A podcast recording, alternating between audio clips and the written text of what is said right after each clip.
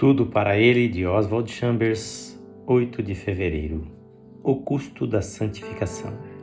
O mesmo Deus de paz vos santifique em tudo. 1 aos Tessalonicenses 5, 23 e 24. Quando oramos pedindo a Deus para nos santificar, estamos preparados para compreender o que isso verdadeiramente significa?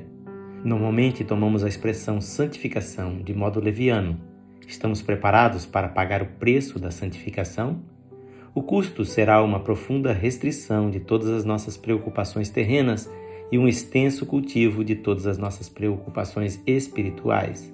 A santificação significa manter-se inteiramente focado no ponto de vista de Deus. Isso quer dizer assegurar e manter toda a força do nosso corpo, alma e espírito somente para o propósito do Senhor. Estamos verdadeiramente preparados para Deus realizar em nós todas as coisas para as quais Ele nos separou? E depois de ele ter feito a sua obra, estamos preparados para nos separarmos para o Pai do mesmo modo como Jesus o fez? A favor deles, eu me santifico a mim mesmo.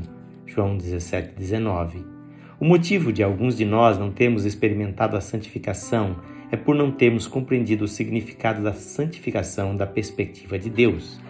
A santificação significa tornar-se um com Jesus para que a natureza que o controlou também nos controle.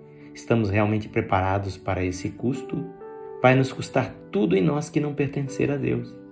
Estamos prontos para mergulhar no pleno sentido da oração de Paulo neste versículo?